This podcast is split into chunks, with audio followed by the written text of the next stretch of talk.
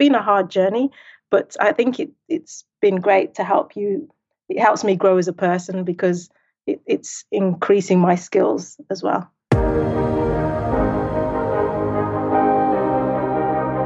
You are a driven international professional or manager, have achieved quite a bit already, but are asking yourself from time to time, what do I really want? How do I want to work and live? Then this is your podcast. I am Gina Friedrich, career and life coach for people who want to actively shape their future. Every second Thursday, I release interviews for you with inspiring, successful, as well as renowned international personalities from the world of business, NGO, and sports. They all will share with you what these questions mean to them, how they handled obstacles in their lives, and shaped their journey to where they are today. You are curious and don't want to miss anything? Sign up for this podcast right here. And now, let yourself be inspired on your very personal journey towards the future that you wish for. Hey, and welcome to this first episode in 2021 with Kareen Bryan. Kareen is based in New York and took her master's degree in electrical and electronic engineering and business administration. She's originally from the UK, and this is where she started her journey of becoming an author for her own book series, Butterfly Books. Besides that, she also works as an electrical engineer for WSP USA and previously 11 years for CB&I. Kareen describes herself as a person who is driven by the will to offer the next generations a bright future. In school, she was always good at scientific subjects, but gender issues held her back from beginning her engineering career. She talks about her aha moment when a teacher introduced her to the engineering world that made her go that path. In this interview, Kareen also shares very personal insights into her journey of becoming an author. She explains why the world needs more engineers and how her book helps to achieve this goal.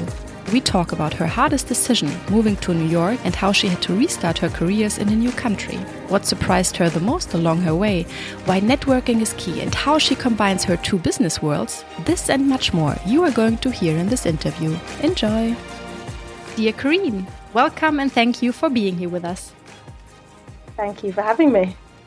Mm, yeah, exciting because uh, there's a lot I know that the listeners don't know yet, but you will talk us through that. Um, but bef before we start with that, I would like to ask one question that I always like to start my interviews with Who is Kareen Bryan?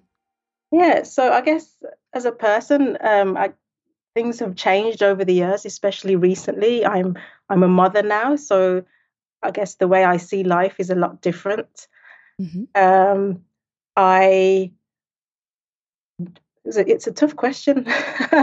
um, yeah, and and I guess being a parent, it's hard to think about yourself a lot of the time. You know, you, are so busy worrying about the the rest of the family, so it's hard to focus on what you are yourself. But um, I guess I'm someone that like wants to see um, a better future, and I do all I can to make sure that that happens in in the work that I do. Mm-hmm. Yeah, and I already know that there's a lot of work that you do, which is quite diverse. And um, yeah, I'm yeah, I'm happy that we're going to talk about that now. So I know that you're an engineer and an author with an own business, a publishing business, and a super cute idea. Of course, I read about it. Um, yeah, and in regards to how this all started, I would actually like to ask you what what happened. What was actually the initial? Uh, let me start that again what what what was your biggest aha moment that actually brought you closer to the answer of the questions of like what is my path and what do I really want? Because I know that yeah, there are two worlds that you kind of combine. So maybe you can tell us about it. Yeah, there's and, and there's two parts to that question about your aha moment. So as as a child, I um, I was good at maths and science, and I enjoyed problem solving. But when at when I was younger, careers advice was more, there was a lot of gender bias happening. So I mm-hmm. was mm-hmm. told that I should consider, you know, accounting. It wasn't ever mentioned about anything in the sciences, even though that was something I was quite strong in. And it wasn't until I was 17 that it was a, a maths teacher that suggested I go on a course and learn about engineering. Um, mm-hmm. And from that, I, I, really enjoyed it. I, I changed my path because I was on the path to becoming an accountant. I was studying economics um, and statistics. And I actually changed my path and went on to study engineering. And I haven't looked back since then. And it was just, um, it was a it was a strange opportunity because I didn't know what engineering was, and if it wasn't for that teacher, then I wouldn't have ever been introduced to it. So later on in life, the reason for me starting Butterfly Books was based on my experiences of becoming an engineer and and knowing that there's lots of children out there that aren't exposed to all the opportunities that are available to them and I just wanted to go out there and kind of show children what the options were and kind of address any misconceptions and stereotypes that there were in the field and that's how I decided to start the books kind of a resource to bring out into schools when I go to speak to children.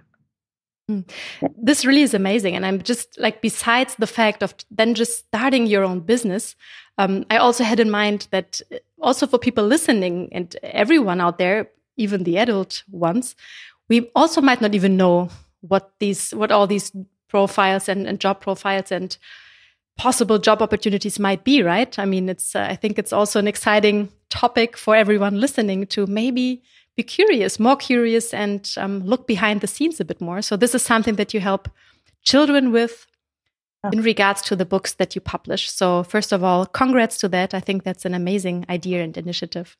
Thank you. Thank you. Yeah. And in regards to, yeah, taking that step, and um, I mean, you are an engineer still, so you're still working in that field. And that's also very impressive that since then you have been, uh, yeah, following that path. But then starting your own business besides that, um, I'm just wondering, what was the hardest decision that you ever had to make throughout this journey of, yeah, becoming an engineer and a very successful one, um, and now having started your own business? Yeah, so I'd say the hardest decision for me was deciding to relocate, move countries. So yeah, I'm born and brought up in the UK, and I'd gone quite far in my profession and um, I'd achieved quite a lot and reached kind of the highest levels in, in my profession, became a fellow of the Institution of Engineering and Technology, mm-hmm. um, became a chartered engineer. And my husband had the opportunity to relocate to New York, which was four four years ago. And that was kind of a tough decision for me, just because I knew that when I moved, it, it would kind of be a restart of my mm. at least my engineering career.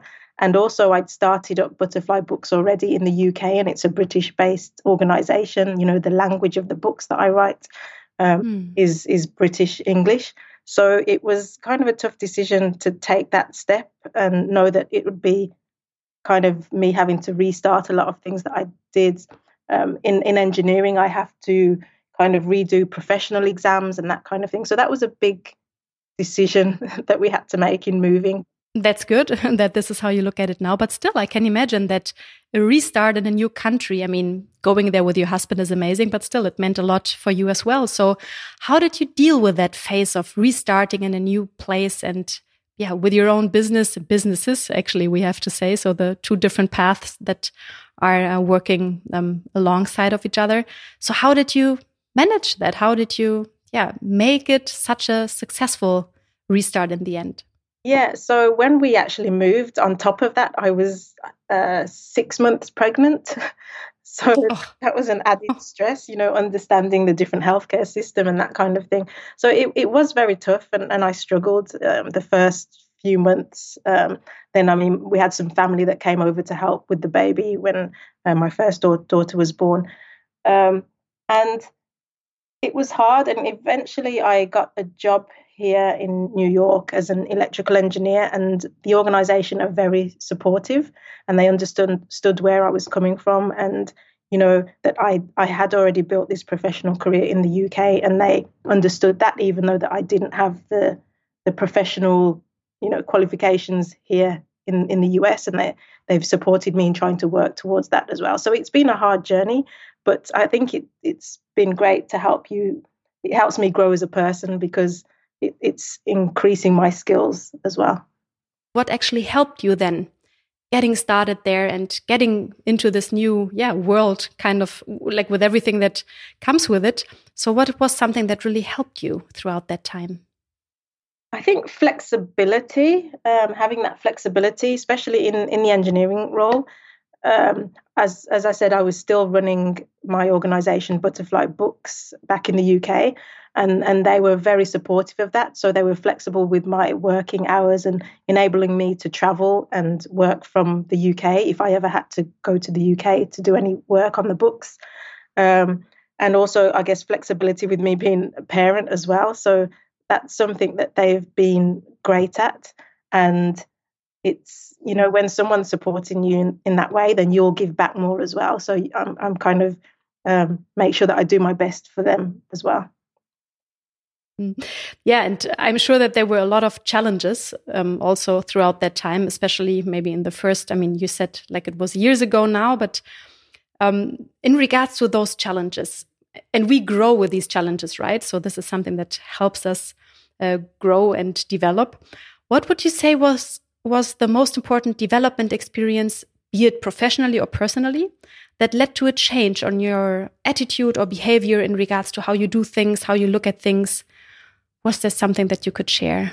I would say going back to being a mom again is something that kind of changed the way I looked at life and the way I approached things. Um, your priorities change.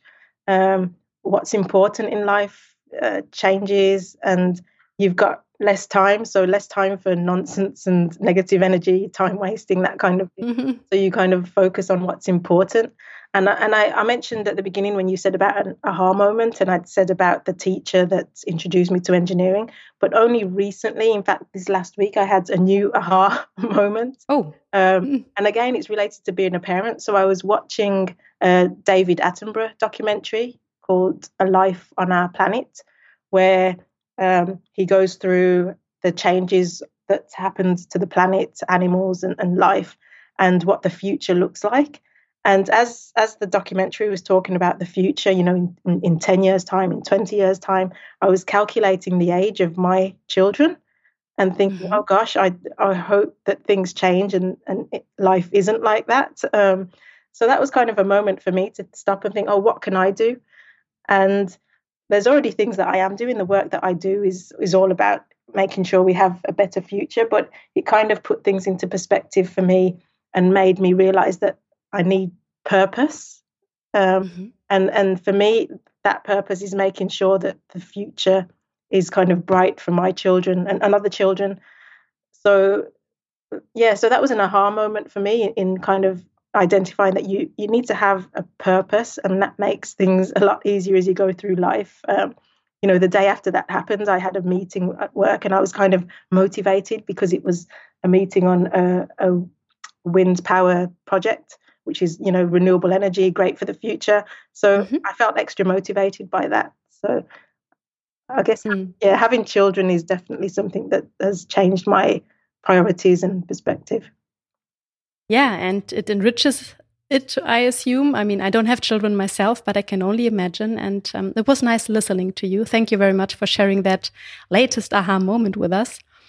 And um, I was also just thinking in regards to, yeah, to starting your own business besides your career as an engineer. What motivated you to actually just give it a go and start that amazing thing that is going to make a difference big time? It was me. First of all, I, I really enjoyed my job as an engineer. And I have so many people around me that, you know, I've spoken to and said, Oh, I, I don't know what engineering is, or I didn't, I've never had that opportunity. Maybe I would have liked it. And it's, it's such a shame that people um, feel that they can't do something just because they don't look like people that normally do that job. Um, or there there's misconceptions that are kind of shared in media around what the job involves. For example, with engineering, um, I know as a child I thought it might involve fixing cars and getting your hands dirty. Whereas, you know, I'm in an office most of the time. I work on a computer. I do calculations. So it's not at all what I thought it was when I, I was a child. And I'm sure there's so many people in the world that don't know that. And, and the issue with engineering and uh, science subjects at the moment is that as the world changes, we need more engineers, we need more scientists, but there aren't enough coming through. And we're missing out on 50% of the population. So for me, it was just trying to help make that change and and and show people that they can do that. It's an option, and not forcing them to do it, but just making people understand that it, it it's possible. So that was kind of what dro- drove me to starting the books and addressing the problem at the grassroots level. Hmm. Yeah, and, and still, I mean, it, it, sounds so easy the way you just described it, and I can imagine that it that it's not just easy, really bringing an idea like that to life. I think you've started it uh, with your brother. Yeah, so I started with my brother. I, have always been the the one that's technically minded, and my brother kind of studied English, and he's good with the words and the poetry and that, mm-hmm. that kind of thing. So it was a, it was a good team that we got together. Hmm. And still, I'm I'm curious to know. I mean, I mean, the idea was there and the drive, and you you've started with your own um, publishing uh, company. But did you ever, yeah, have moments of doubt or, or, or insecurity where you were not so sure if this drive alone will really make it a successful business that is uh, that is going to have the impact that it should? Yeah, definitely. Um, when we started. Um, I mean, we started creating the book. We wrote the story. We we had an illustrator on board who I'd known from before, and we had the product. But obviously, when it was time to get it out into the market and onto bookshelves or on, online, that's when the problems started to, or the struggles started, because you have to now get into that industry, and pub- the publishing industry is very closed. Um, and very difficult, especially if you're a self publisher. Um, so I guess that's where where we kind of struggled and had to really push through. And there were times where we thought, oh, is it is it worth the the hassle?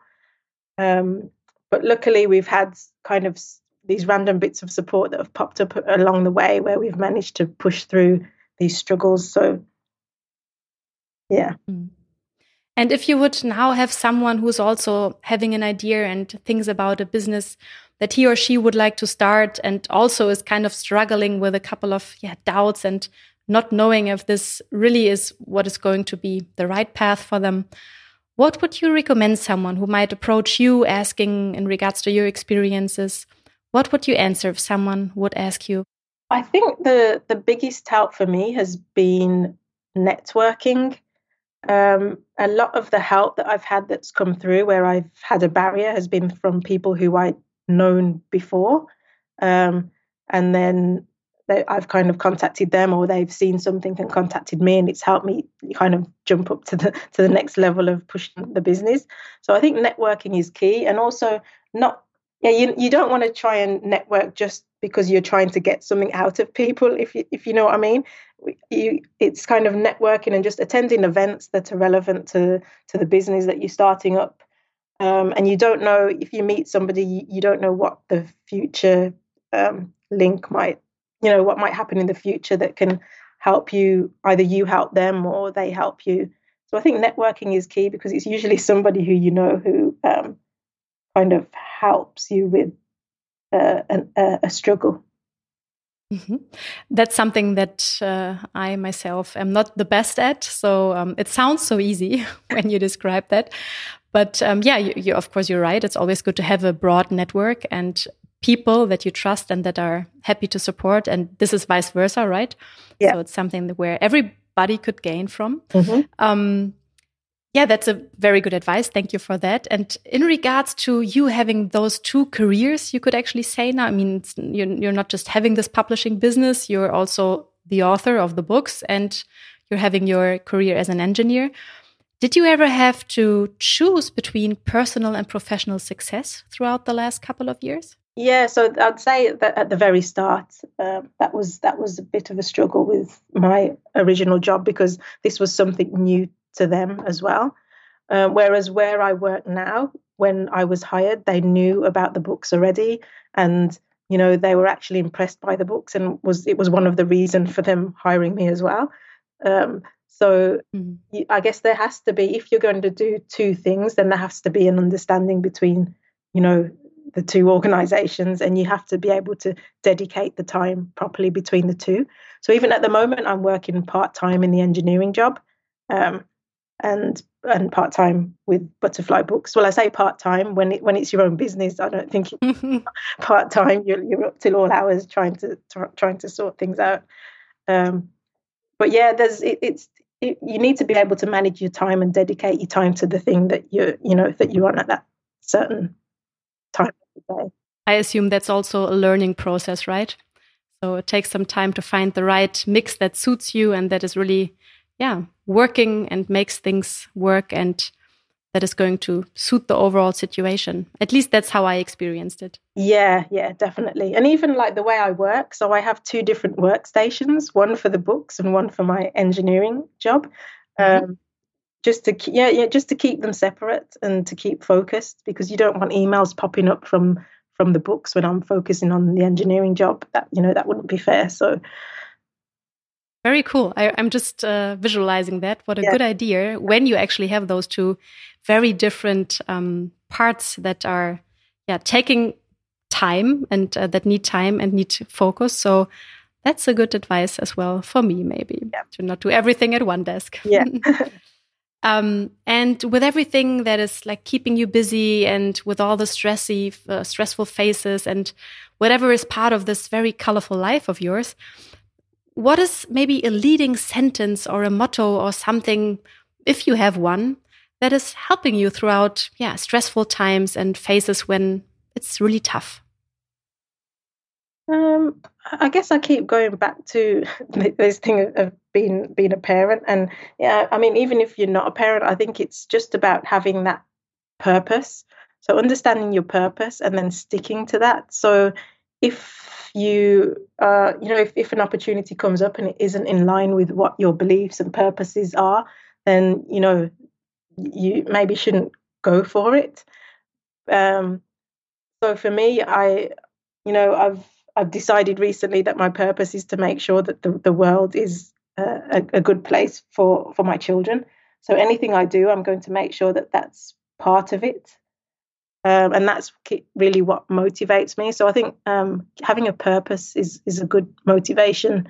And it's super important, right? Because it's like a guiding thread throughout life, and it's um, yeah steering you also through difficult decisions or phases. And it's um, it's good to have that to really yeah be connected and stay connected to yourself as well and i have a lot of clients here in coaching sessions who actually come with a question of why do I do what I do and um, like looking for the purpose uh, behind everything that they were doing in the past or maybe uh, would like to focus on and would like to leverage their potential on in the future.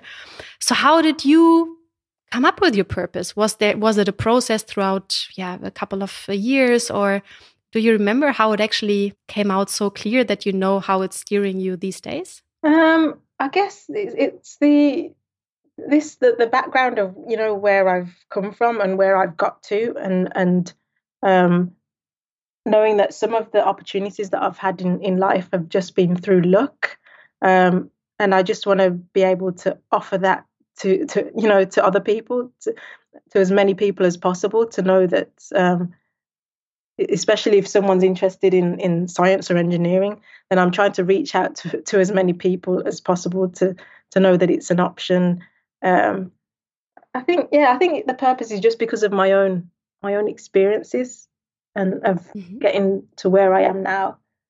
And I would have never expected to get where I am now um, if I look back to when I was a child.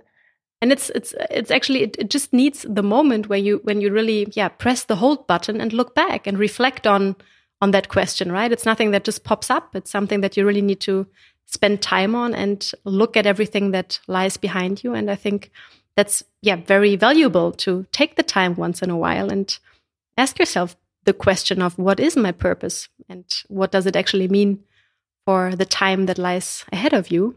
So um, I completely uh, agree to that. And also looking at, at me and how I actually came up with my business and trying to find my focus mm -hmm. of what I, um, yeah, what I'm actually supporting people on as a coach now, which is mostly um, on yeah, professional reorientation when you're in your profession, whatever that is, and from yeah, like suddenly or like over the over time, you realize that what you're doing is no longer what actually drives you or what gives you the feeling of being fulfilled with what you do, but you have no clue what what that actually means and what comes or what should come next.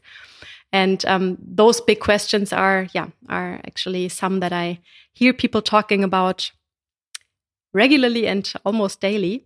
And looking back now, and you know, like what actually helped you now and how the process actually supported you to become who you are today.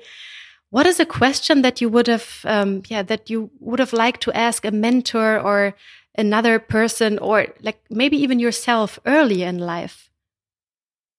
I think this same question about what are your principles and what are your purpose? And i mean you might never reach that. It might take a while to to, to understand what your principles or, or, or purpose is. But kind of always having some kind of a goal or um, yeah a, a main principle that you the work that you do works towards achieving that. And i think that that's e- easier to do i guess later in, in your professional later in life um, because you know as when you start out in life you want to try and try out as much as possible and kind of just learn from mistakes. Um, so i think the question yeah would be what is your what are your principles and what is your purpose? To have that clear already um, in an early phase of a career that definitely makes sense and um, you've just mentioned failure, and I'm just thinking, looking at the opposite, and uh, yeah, being success. And I'm sure that there were were a lot of successful moments and um, yeah, successes that you reach through the way you do things and all the things that you do. How do you define success today? Ha, I'm sorry. Okay. Wish the man with a package. Give me one moment. Yeah. sorry. that never happened before. I'm so sorry. It's just because it's shortly before Christmas. Yeah. yeah. so, back to the question that I wanted uh, to ask you, which is how do you define success today? And did it maybe also change throughout your career? Yeah, that's uh, an interesting question. I, I would say that success is personal and it can change day to day. So, for example, success could be achieving a qualification or getting the job, you know, that I've always wanted. Um, but at some points in life, it might just be that success is getting out of bed and having a shower. You know, I know when I just had my first baby, it was just taking days by the hour was uh, um, my that's all I could focus on. So I'd say, yeah, it's all relative um, and and personal. So it's hard to define. But today, how you look at it today, what would you actually see would be a success for you now? What makes something a success? Maybe there's something that is yeah, connecting mm -hmm. certain situations and successes where you could say this is maybe a criteria for success. Yeah. So if we go back to this point of um, purpose, so if for me the, the the purpose is making sure that the future is bright and uh, for bright for my children, then I guess looking at things like when I'm working on the books, seeing that it has an impact even on one child. So, for example, a few mm. weeks ago, we had someone who posted uh, on on Twitter uh, a video of their child reading the book, and they were so excited, and they'd learnt about what what an engineer was. And for me, that's that's success because I know that I've made an impact with the work that I do. So I guess that's one example is yeah, all about seeing seeing the purpose and and your mission come to life. Mm. Yeah.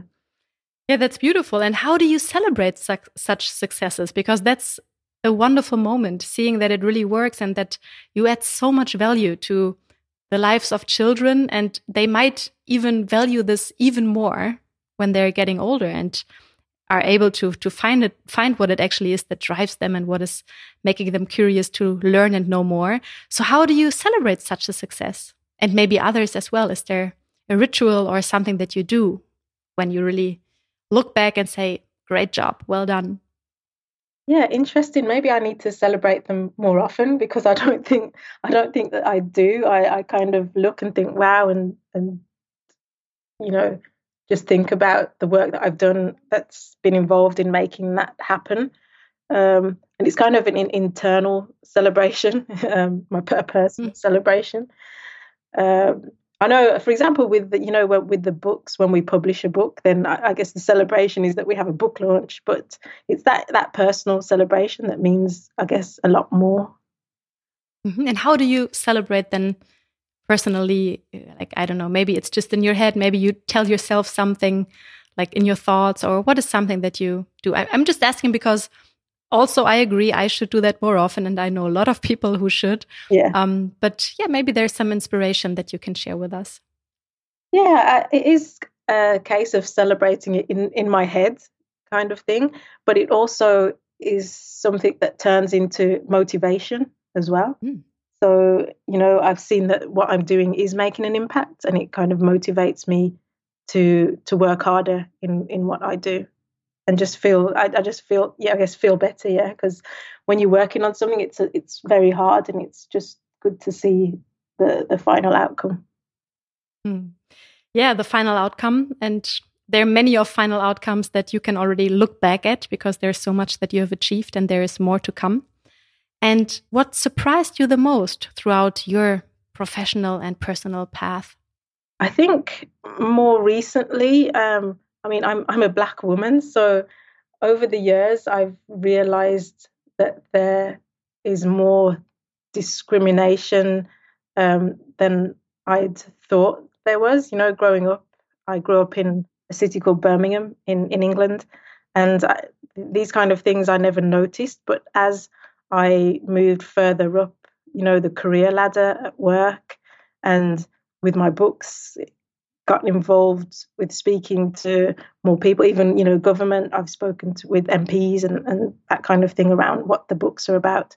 Wow. Um, just realizing that there are a lot of issues around you know diversity and inclusion which which is surprising it surprises me because it, i realized that these things have been there all the time and either i just either i haven't been exposed to it i don't know or i've just not really looked at it. I've kind of been ignoring it if you know what i mean.